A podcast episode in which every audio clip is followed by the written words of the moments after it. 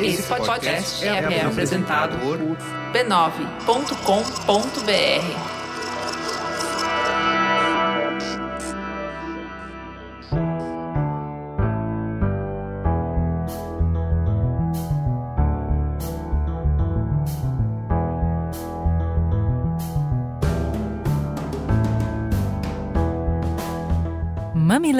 Mamileiros e mamiletes, entrem e fiquem à vontade no nosso espaço de diálogo de peito aberto. Eu sou a Juva Lauer. Eu sou a Cris Bartz e esse é o Mamilos, o podcast que sai do raso, articulando conversas onde o debate está interditado. Bem-vindos ao nosso especial de Natal.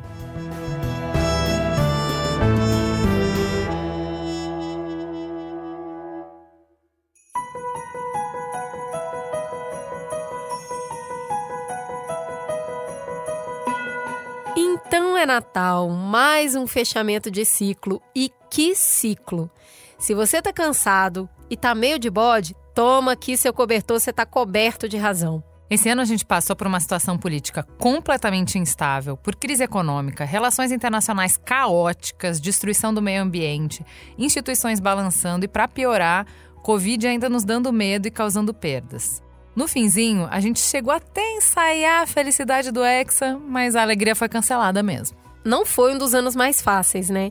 E por isso mesmo, a gente aqui no Mamilos entende que esse Natal, mais que nunca, é tempo de refletir e de resgatar o que há de melhor em nós.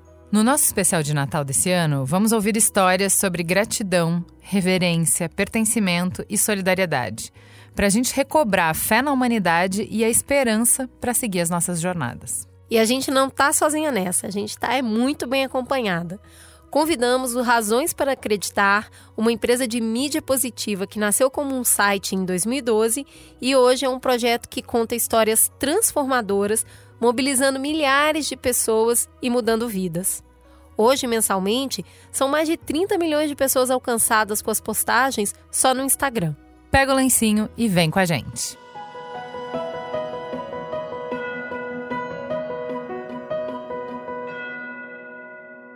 Vamos começar apresentando os nossos convidados super especiais, que a gente tem muito amor. Vicente, seja muito bem-vindo pela primeira vez no Mamilos. Conta pra gente quem é você na fila do pão. Obrigado, meninas. Faz tempo aí que a gente está ensaiando essa conversa, então que bom que deu certo. Acho que vai ser bem bonita. Bom, eu sou Vicente Carvalho, maranhense, nascido e, e crescido em Rondônia, na, no norte do país. E há 10 anos criei o Razões para Acreditar, que é um site de coisas boas. Né? Começou com esse objetivo muito singelo de contar boas histórias. E ao longo dos anos aí foi evoluindo aí de acordo com a nossa famigerada internet foi virando outras digivoluções aí, né? Então se transformou numa rede social, se transformou num canal de mídia, se transformou numa empresa que faz projetos com marcas, projetos que trazem um, um projeto e uma ideia de é, ligações sociais e também age, né? Então é, a gente criou é, um braço do Razões que é a Voa, onde a gente criou uma plataforma própria do zero, que é uma loucura, onde a gente traz histórias e a gente faz a curadoria, então não é uma plataforma aberta, né? A gente faz a curadoria dessas histórias, checa tudo e lança para mudar aí a vida de centenas de pessoas. E ao longo dos três anos de voo, a gente já bateu, três anos e pouquinho, já arrecadamos mais de 40 milhões de reais o que para essa área de, de, doações é um número extraordinário para tão pouco tempo. E o Razões aí está nas redes sociais somando é, no Instagram mais de 5 milhões, aí Facebook, TikTok, Kuai, LinkedIn, essa loucura toda aí deve estar tá somando 7 milhões. Toda hora surge um novo, agora um Bill Will, que eu não vou entrar, me recuso. a gente te entende, Vicente, a gente te entende. Para tanta rede Loucura. social tão curta vida, não é mesmo? Haja, haja energia para criador de conteúdo, haja investimento para toda hora estar tá criando conteúdo em novas plataformas. E para ajudar o Vicente a contar essas histórias extraordinárias, a gente trouxe também a Jéssica. Seja muito bem-vinda. Jéssica, quem é você na fila do pão? Qual é a sua parte nessas histórias todas? Oi, gente, tudo bem? eu entrei na voa de uma forma meio inusitada, porque eu trouxe, eu enchi a vida deles, o saco deles por vários dias, semanas, até eu conseguir a ajuda do Razões para ajudar o meu vizinho, seu Roberto, que hoje está com 80 anos, super bem, na casinha toda reformada, seguro. Eu conhecendo, já era fã do Razões, né? Já seguia a página, conhecendo de perto, eu sou um grilo falante, eu costumo falar. Então, assim, eu comecei a fazer amizade com o Vicente, com outras pessoas da equipe. Eu venho de uma área totalmente diferente que é a arquitetura, né? Aí, eu, um belo dia, eu falei, poxa, eu podia trabalhar com eles, né? Mudar vidas igual a do seu Roberto. Aí eu mandei um áudio assim, como quem não quer nada, sabe? Pro Vicente. Vicente, se um dia aparecer alguém, alguma vaga aí, tiver disponível, ó, tô aqui, né? E foi assim que eu entrei é, para trabalhar na VOA. Eu sou a parte responsável é, eu sou o CSI da VOA, né?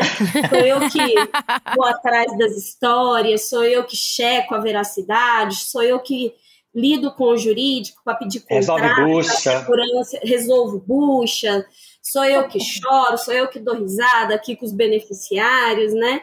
Então hoje eu sou coordenadora das campanhas da VOA, né? De todas as vaquinhas da VOA. Todas elas passam aqui por mim, a gente fica em contato do começo, meio e fim de todas as histórias. Né? E estou aqui há um pouco mais de dois anos, dois anos e meio, mais ou menos. Exatamente. Já é uma história boa, hein, dona Jéssica? Não é? Já, já dá quentinho no coração. Vicente, é é, a gente conversou em, outras, é, em outros momentos, né, em momentos offline, e existe toda uma conversa sobre as histórias serem positivas e isso alienar as pessoas da dificuldade do país que a gente vive. E na época você trouxe uma, uma conversa muito interessante sobre a necessidade desse equilíbrio. Conta pra gente qual é o papel das boas histórias num país que enfrenta tantos problemas. Eu acho que assim, a gente pode ficar, pode ter muitos veículos só focado em, em boas notícias, que não vai ser, nunca vai chegar perto da quantidade de veículos que só veiculam as ruins. Né? Então, na verdade, é, é, uma, é uma luta quase injusta, por mais que a gente queira propagar coisas boas, nunca vai ser uma algo do tipo, é, é por causa do razões estamos alienados de não saber é, as notícias ruins e notícias estão acontecendo. Porque, bom, primeiro que a gente só não consome, não só consome uma coisa, né? Ninguém consome só razões, mas também porque 98 mais ainda da nossa mídia é feita dos grandes veículos ainda tradicionais, mesmo no Instagram ou em grandes redes sociais, o que mais vai por elas, né, vai pela, pelas notícias, são as coisas é, factuais e, consequentemente, muitas coisas ruins que vão sendo publicadas. Então, é, para cada mil notícias ruins, tem uma do Razões. É, eu acho que é, um, é importante a gente falar sobre o ESG do consumo de conteúdo, né? Essa, essa responsabilidade, essa sustentabilidade, isso também gera resíduo. E numa época que a saúde mental está em pauta, que a gente está conversando com isso, conversando sobre isso o tempo todo, esse ano a gente fez aqui no Mamilos alguns programas sobre consumo de conteúdo, nada melhor para fechar esse ciclo que uma boa curadoria. E é por isso que a gente convidou Razões, que é cheio de propósito, cheio de razões, para poder nos contar histórias para acreditar, para acreditar que esse país que hoje está tão rachado, está tão dividido e que, os, e que o extremo tem nos levado para esse lugar de destruição e isolamento, nada melhor do que ter um, um banho de acreditar para começar para passar um bom Natal e para começar um 2023 com outras razões para existir. Então, é isso, gente. A gente convidou vocês para encher o nosso coração de amor. Catem os lencinhos, comecem, por favor, nos contem uma história que veio aí desses projetos, do tempo que vocês estão no ar, que vocês falam assim: esse é o tipo de coisa que acontece no Brasil e isso é o que a gente, como povo, é capaz de fazer. Bom, gente, é... por exemplo, a Jess também está super envolvida nessas histórias, né? Que é da uma delas é a da Sandra. É, se você até quiser contar um pouquinho, Jess, do, do, contexto aí da história dela e depois a gente fala o que, que já mudou aí depois que razões de avô entraram. É, a Sandra, ela tem um, um filho com esquizofrenia, né? E ele também tem alguns outros problemas psicológicos de grau severo. Então, a história dela chegou pra gente porque ela mantinha o filho dela é, preso, né? Literalmente preso dentro de um quarto, trancado, para que para o próprio bem dele, sabe? Para ele não se machucar, para ele não é, enfim, não ter acesso a vidro, não ter acesso a faca dentro de casa, porque já houve ocorrências diante disso. E assim, a gente entrou para ajudar a melhorar esse quarto, a colocar é, paredes almofadadas, para a gente conseguir um projeto de arquitetura que conseguisse é, melhorar para ele a vida dele, e não só isso, mas também um tratamento para que ele pudesse ficar um pouco mais calmo, tentar uma reintegração social, né? Só que ao longo do pois tempo. Pois é, Jéssica, isso que você está trazendo, né? A esquizofrenia é uma das doenças mais estigmatizadas que a gente tem na sociedade, né? Exato. Então, a, as famílias Sim. ficam muito sem condições de buscar auxílio para poder ajudar Sim. esse tipo de pessoa e ela acaba aprisionada, que é um pouco disso que você está narrando. Literalmente. E Exato. aí, conta, o que, que aconteceu? Vocês chegaram lá e se depararam com o quê? Exato. Então, e aí nesse ponto que você comentou, também existe a vulnerabilidade social, a falta de informação, né? Morar em uma cidadezinha muito do interior. É... Ela demorou muitos anos, né, para descobrir o que era esquizofrenia, inclusive. Exato, e para descobrir que poderia ter tratamento, poderia amenizar tudo isso, né? E quando nós nos deparamos com essa história, que por si só já, já impacta, né? Ter que manter um filho trancado, a gente descobriu muito mais. A Sandra, ela estava ali em um estado de depressão, por estar. Tá, ela tem suporte da família, da filha, que é maravilhosa, tudo, mas acaba é, se sentindo sozinha, né, nesse meio. Então a gente chegou para abraçar sozinha, essa né? história. É, isso é, também é super exato. comum, assim. É o adoecimento mental de quem é o principal Os cuidador. Familiares próximos. De, exatamente, isso também acontece com o idoso. Então, o idoso com Alzheimer, a taxa de, de sofrimento, né, é, e acaba de adoecimento mental do cuidador principal é muito, muito grande. E assim, esse cuidador, em 99% das vezes, tem nome, chama mãe, né? É uma mulher Exato. e é a mãe. É uma mulher, gente. É uma mulher. É algo muito lindo que acontece assim, 100% no Razões ah. e na Voa, que quando a gente divulga a história, é, a, as redes sociais da pessoa, elas bombam, sabe? Você é maravilhosa, meu Deus, você tá no caminho do bem, você, nossa, que Deus proteja, a gente tá aqui para ajudar. É então, assim, demais, gente. até me arrepia, porque. E vai, uma, e vai uma enxurrada, né, Jess? Vai assim. Vai. Vai, vai de uma vez, a pessoa demora uma semana para responder, sabe? Pra Banho de tudo. reconhecimento. É, e assim, é algo que chega na pessoa abraçando de uma forma tão grande, mesmo que virtualmente, que a pessoa se fortifica, ela se sente melhor para continuar essa caminhada que normalmente não é fácil. E é isso que aconteceu com a Sandra, que tem um coração assim gigantesco, Nossa. maravilhoso, sabe? Ela faz de tudo ali pelo filho, né? Antes da campanha chegar, ela às vezes deixava de comer para dar para o filho, ela deixava de se cobrir porque eles tinham só um cobertor na casa para dar para o filho em dias frios. Não, né? e agora ela tá, tá fazendo o. Eles estão fazendo o tratamento, a própria Sandra também, né? Porque ela tem esse grau aí de, de depressão, que também tem que ser cuidado. O filho dela ainda está é, ainda tá em grades, né, Jess? Por conta do tratamento que é muito demorado, mas ele já está bem melhor, ele não tem mais tantas crises. Ela já faz vídeos com ele, ele já dá oi pra gente, né? Já agradece e tal. Então ele está começando a ficar um pouco mais sociável, mas é um processo lento, né? Imagina, Exato. ele ficou, sei lá, muitos anos, Exato. assim. Porque nos dias que ele está mais calmo, no dia que ele está mais calmo, que ele está mais tranquilo, ele fica com a mãe na casa. Entendeu? É isso. Então, isso tem acontecido com uma frequência maior, o que para Sandra também é um alívio ali no coraçãozinho dela, né? Porque por mais que ela saiba a necessidade de deixar ele trancado, é, ela é, não gosta dessa situação, é claro, ela quer o filho próximo a ela, né? Então isso tem acontecido com uma frequência maior depois do tratamento. Eu acho importante Exato. a gente contar essas realidades, né? Que é, a ajuda que a gente precisa de saúde mental no país agora é, é latente. Ela talvez seja mais, mais urgente do que nunca. Sem dúvida. Sabe o que eu acho bonito? É, Para além do mergulho é, na miséria humana, né? No sentido do, da tristeza de uma mãe, porque você coloca o filho no mundo para brilhar, para voar, nunca para aprisionar, né? Então, várias camadas de dor e várias camadas de vulnerabilidade. É, mas para além desse mergulho, como vocês falam, que, que faz a gente olhar com, com mais gratidão por tudo que a gente toma é, de graça, né?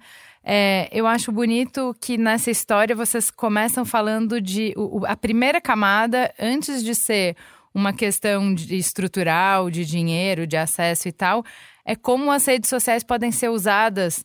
Com, é, é uma ferramenta, né, gente? Pode ser usada para matar, Exato. pode ser usada para curar como é, é, redes sociais que a gente está tão cansado, né? E que a gente explora tanto o potencial destrutivo, como isso também quando é direcionado para ajudar, pode curar, né? Eu acho isso muito interessante também para a gente falar. Não tem só, é como o Vicente falou, ai, se fosse no Brasil.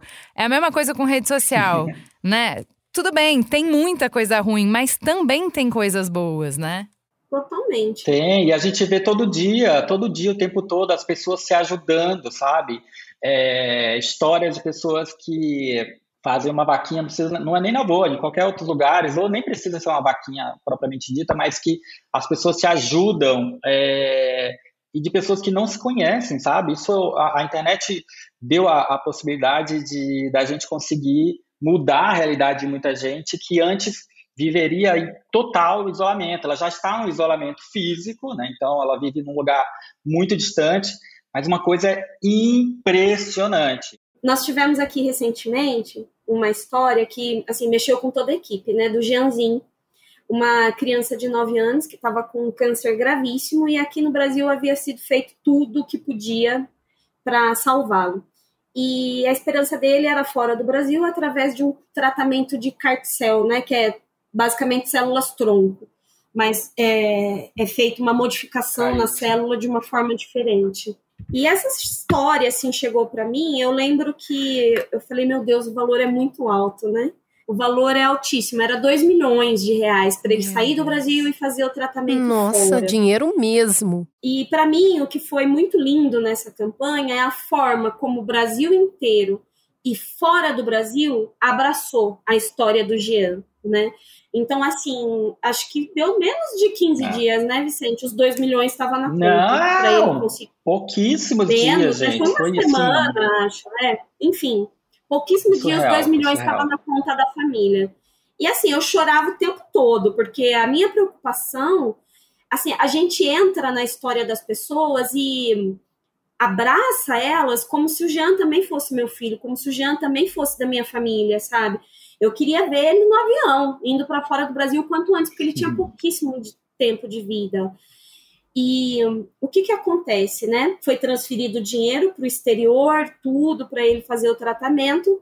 E um dia antes dele embarcar, é, o tumor agressivo demais cresceu muito e trouxe sérias complicações que o impediram de viajar, né?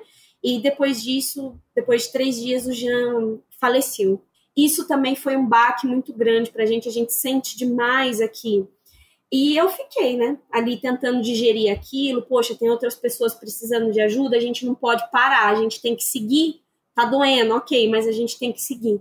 E o que foi, assim, acho que eu desabei de chorar, quase desidratei, o Vicente sabe. Alguns dias depois, eu fui falar com a família, né, e falei, poxa, né, e eles me deram a notícia que todo o valor arrecadado da campanha do Jean, eles doariam, vão doar, né, para a campanha de pesquisa de carticel aqui no Brasil, né? Ah, Ou seja, o Jeanzinho, ele ah, até desculpa, gente. Veio por aí, né? Veio por, por um é. propósito aí muito maior porque uma vez essa pesquisa avançando aqui, né, ela vai ficar mais barata, né, Jess? É, na verdade, existe uma aprovação da Anvisa para pesquisa aqui no Brasil, mas é em laboratório, né, de forma particular. E isso é caríssimo, vai sair por volta de 3, 4 milhões. Quem é que tem 3, 4 milhões para salvar a vida, né? Raríssimo. E a pesquisa que a família do Jean é, vai custear com o valor que foi arrecadado na campanha dele, é para o SUS. É para o cartel entrar pelo SUS aqui no Brasil, né? E isso, assim, nossa, parece que, apesar de a gente ter ficado muito emocionado, chorado horrores, é, é uma esperança no fim do túnel, sabe? Todo mundo vem com uma missão e o Jeanzinho, embora ele não esteja aqui, embora ele tenha partido, embora não tenha concluído da forma como a gente queria, né, salvar a vida dele, ele vai salvar milhões de pessoas, centenas de pessoas, é. através da doação da família para essa pesquisa de carticel no Brasil. É assim. É. E, e o residual, né, Jéssica? A gente entrou depois um pouquinho ainda da, de doação e aí eles vão doar para outras vaquinhas dentro Exato. da própria voa também que estão precisando. É assim, Exato. Uma coisa. Acho que essa foi a história, assim, recentemente, né, Vi? A que mais me tocou, recentemente, é. porque eu tenho, a gente tem várias aqui. É muito. É. é muito bonito isso que a gente está vendo de eu recebo e eu dou, né? E o quanto isso vira uma rede né? Eu tive a uhum. oportunidade, uhum. não aconteceu do jeito que eu esperava, mas eu quero fazer parte de uma coisa maior do que eu. E eu acho que isso Exato. também, né? A gente sai do particular e vai para o coletivo e mostra o poder que esse coletivo tem de, de ser visto, né? Quando você é visto, a família foi vista, se sentiu enxergada.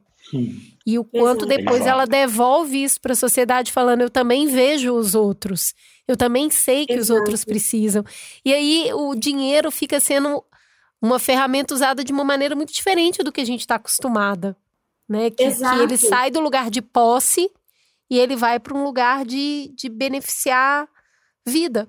E de ferramenta de transformação, né? Eu acho que o, o dinheiro aqui no contexto da VOA, principalmente, claro, ele entra como ferramenta de mudança de vida. Porque também, convenhamos, só, a, a, só palavras de incentivo não geram comida. Então, o dinheiro tem esse papel fundamental, porque assim, gente, a gente está falando de, de realidades completamente diferentes da, daqui de São Paulo. Se você vem falar em é, ai, a gente é contra, é, seja mais, tenha mais sororidade, não sei o que, para essa galera, uhum. eles querem comer, uhum. eles querem comer. Uhum. Então, o dinheiro facilita um processo fantástico de mudança de vida, né? Então a gente tem muitas histórias que são de pessoas que precisam abrir um negócio e a gente faz a campanha para ela abrir esse negócio e ter uma renda e conseguir sustentar. Isso é fantástico, né? Então a gente tem história, por exemplo, do Ricardo. É, chegou uma história até a gente, né? Um vídeo especificamente dele numa carvoaria muito insalubre e ele tem, ele tinha, ele tem, né? Uma perna só, a outra é amputada e ele só com uma perna usando só uma muleta carregando um saco de carvão pesado. Aí a gente fez uma campanha para comprar a, a, a prótese para ele, mas a campanha extrapolou. Assim. Então, além da prótese, a gente conseguiu comprar uma casa para ele e conseguiu a orientação para ele abrir um lava-jato, cara. A gente encontrou ele aqui em São Paulo e foi lindo demais, porque a gente fez todo esse processo, assim. Então, a casa já foi pensada para virar um lava-jato na garagem, aí ele fez um curso numa empresa de lava-jato, aí ele está fazendo agora a parte de administração, porque ele tem que aprender a gerenciar. Cara, isso aí mudou a vida do cara, gente. Isso é muito legal. Isso é muito legal. Então, mas é, a gente sabe, eh, isso também está em como a gente se vê, a gente vê o povo brasileiro, que a gente é muito solidário, né? Então, onde tem, é. onde come um, comem dois, é, eu vou estender a minha mão para o meu vizinho. A gente vai trabalhando é. em rede para sobreviver, justamente porque a vida é muito cruel nessa, nessa base da nossa pirâmide. A gente só Sim. consegue sobreviver, a gente só segue com base nos laços, né? Com base num ajuda o outro. Mas essa questão que a gente está trazendo agora de doar dinheiro, eu tenho a impressão, e aí vocês me contam como vocês veem, que ainda é um pouco tabu. Né? Que ainda tem talvez culpa católica, tal, sei, não sei o que que a gente pra gente doar dinheiro ainda gera um, uma certa distância. Tanto que em 2021 o Brasil ficou na posição 54 na edição mais recente do The World Giving Index, que é um índice para dizer é, quanto as pessoas doam. Esse índice tem 114 Sim. países e a gente está lá, do meio para o final. Como que funciona? A pesquisa pergunta para o entrevistado se no mês anterior à conversa ele ajudou de alguma maneira um desconhecido, com dinheiro ou com algum trabalho voluntário. É, e os brasileiros é, foram melhores nisso, né? 55% responderam positivamente que doaram dinheiro, mas mais difícil de doar trabalho voluntário. Como que vocês veem isso? Pra gente ainda é difícil doar dinheiro? Tem questão legal uh, que dificulta, burocracia? Tem questões culturais? Como é? Bom, eu posso falar aqui por, por alguns aspectos, né? Tem a parte legal, né? Então, por exemplo, Uh, nos Estados Unidos você tem um desconto, né, um abatimento no seu imposto se você faz doação. Né? Aqui já existe, mas, por exemplo, no formato que a gente tem na VOA, não dá, porque a gente não é uma, não é uma ONG, né? então a gente é uma limitada, a gente até vai abrir uma instituição, uma ONG, mas nem é, vai ser para esse fundo. Então, é um pouco, muito, muito mais difícil de ter essa parte de abatimento, de, essa parte fiscal. Em paralelo, aí eu acho que a gente tem o um grande problema, que eu acho que é o maior problema, que é a gente vê, e aí eu falo como no contexto geral, a gente vê o dinheiro de uma forma muito demonizada. Né? Então, as pessoas, inclusive, é uma, é uma dificuldade para a gente, enquanto empresa, explicar que, por exemplo, a gente tem uma taxa na plataforma. Agora, nem tanto, mas no começo as pessoas falavam, nossa, mas vocês ficam como parte do, da doação?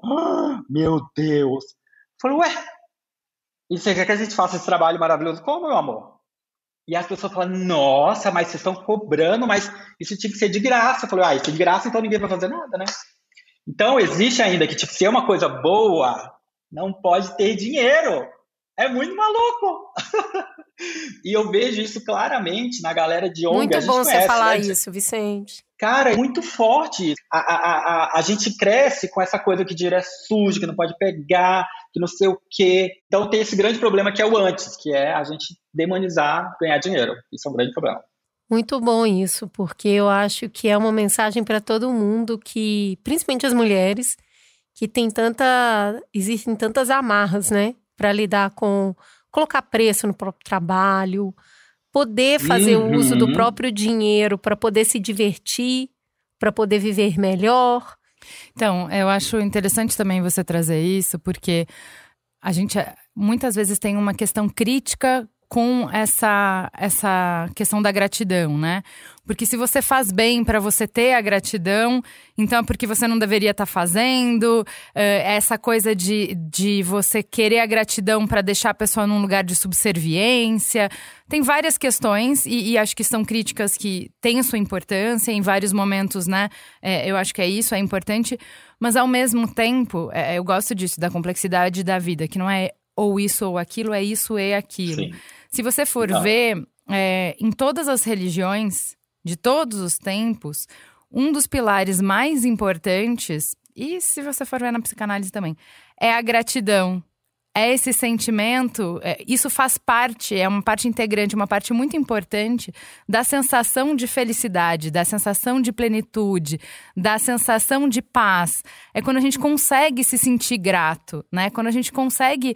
É, porque é isso, a gente sempre vai ter mil coisas que a gente quer, a gente sempre vai ter mil coisas que não estão tão boas quanto poderiam. É, essa coisa do copo meio cheio ou meio vazio.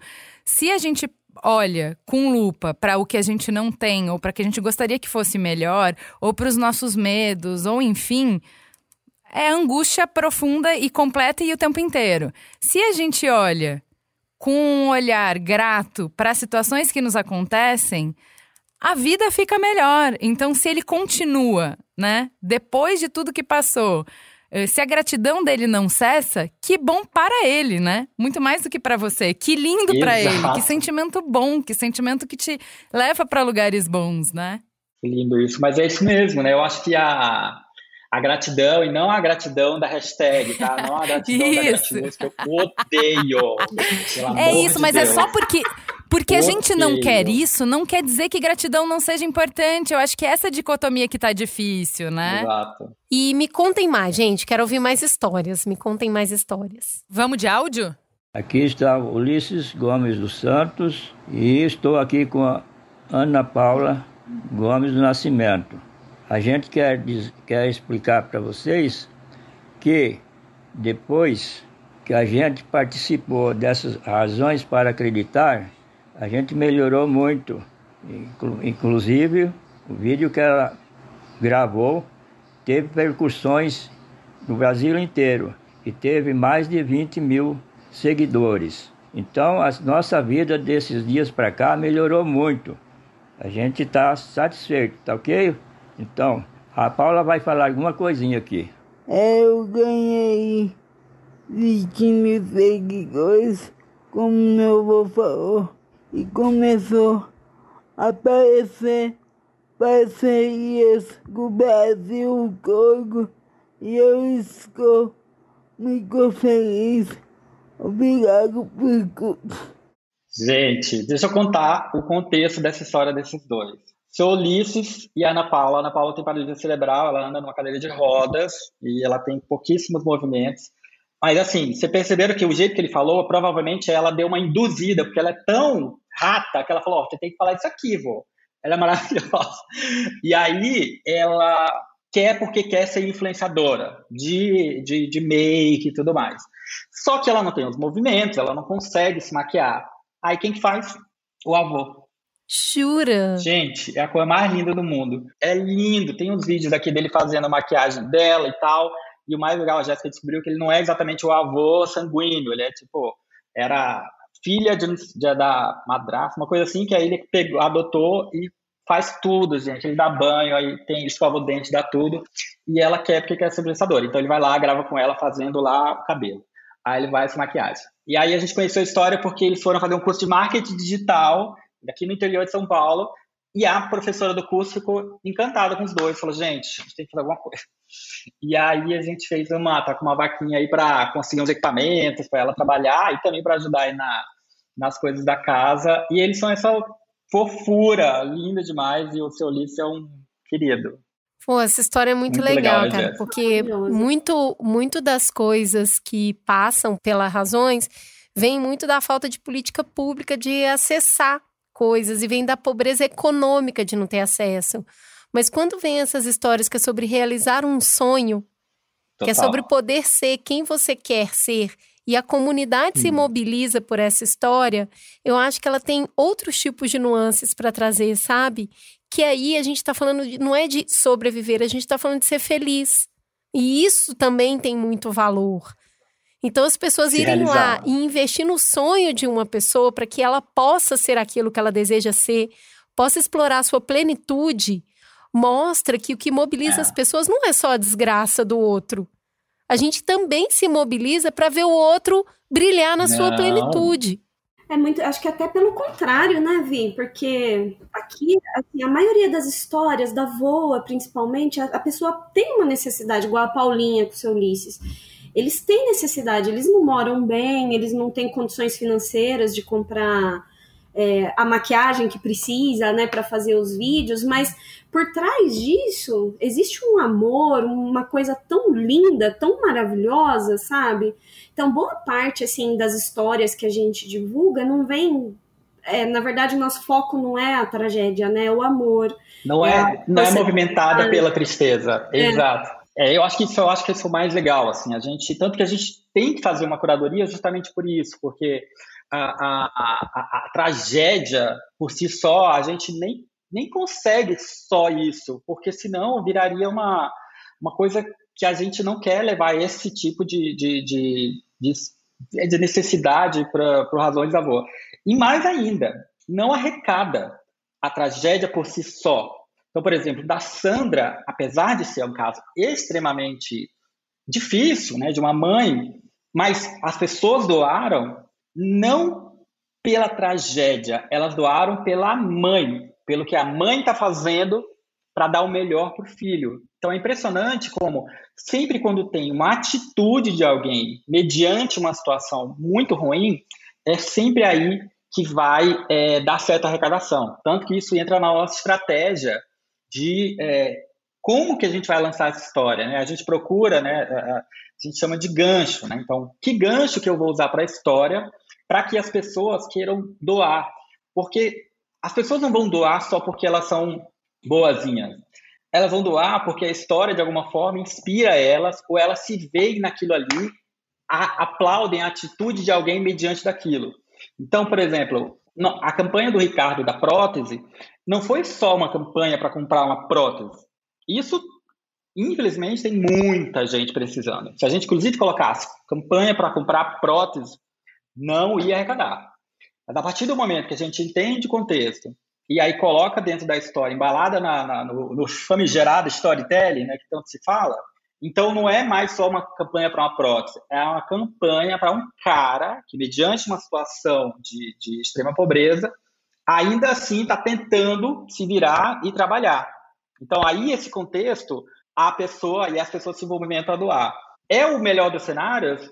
Acho que não. Eu acho que seria muito legal se as pessoas doassem por qualquer motivo, assim. Mas, por exemplo, na Voa e na Razões, a gente só consegue fazer com que as, as vaquinhas é, estourem se a gente consegue extrair dessa história um aspecto interessante. Então tem esse aspecto também que é bem, bem importante, que a gente faz, que é o pré, que talvez as pessoas não tenham, não tenham muita ideia do trabalhão que dá. pois é, mas isso faz muito sentido para mim, porque na verdade a gente se conecta com histórias, não necessariamente com pessoas, não necessariamente com necessidades. Né? A gente se conecta com outras pessoas. Então, quando eu Exato. ouço a história de um indivíduo, em algum momento ela vai ter uma intersecção com a minha história.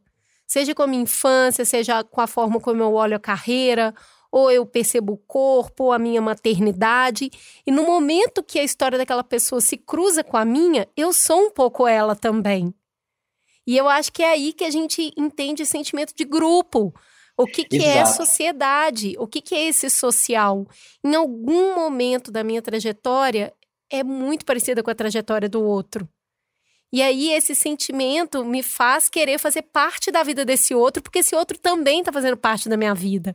Eu tive acesso à história dele, eu conheci, eu me emocionei, eu achei inspirador. Talvez eu quisesse ter feito a mesma pessoa, a mesma coisa que aquela pessoa está fazendo e no, no momento eu não dei conta. E eu acho que é conhecer profundamente o ser humano, né? O que está acontecendo naquele lugar e espaço que nos dá a exata dimensão do que, é a vida de sociedade. Então, eu acho que o Razões ele, ele, ele tem a oportunidade, né? Essa história mostra isso, essa oportunidade de relembrar para a gente por que, que a gente está junto.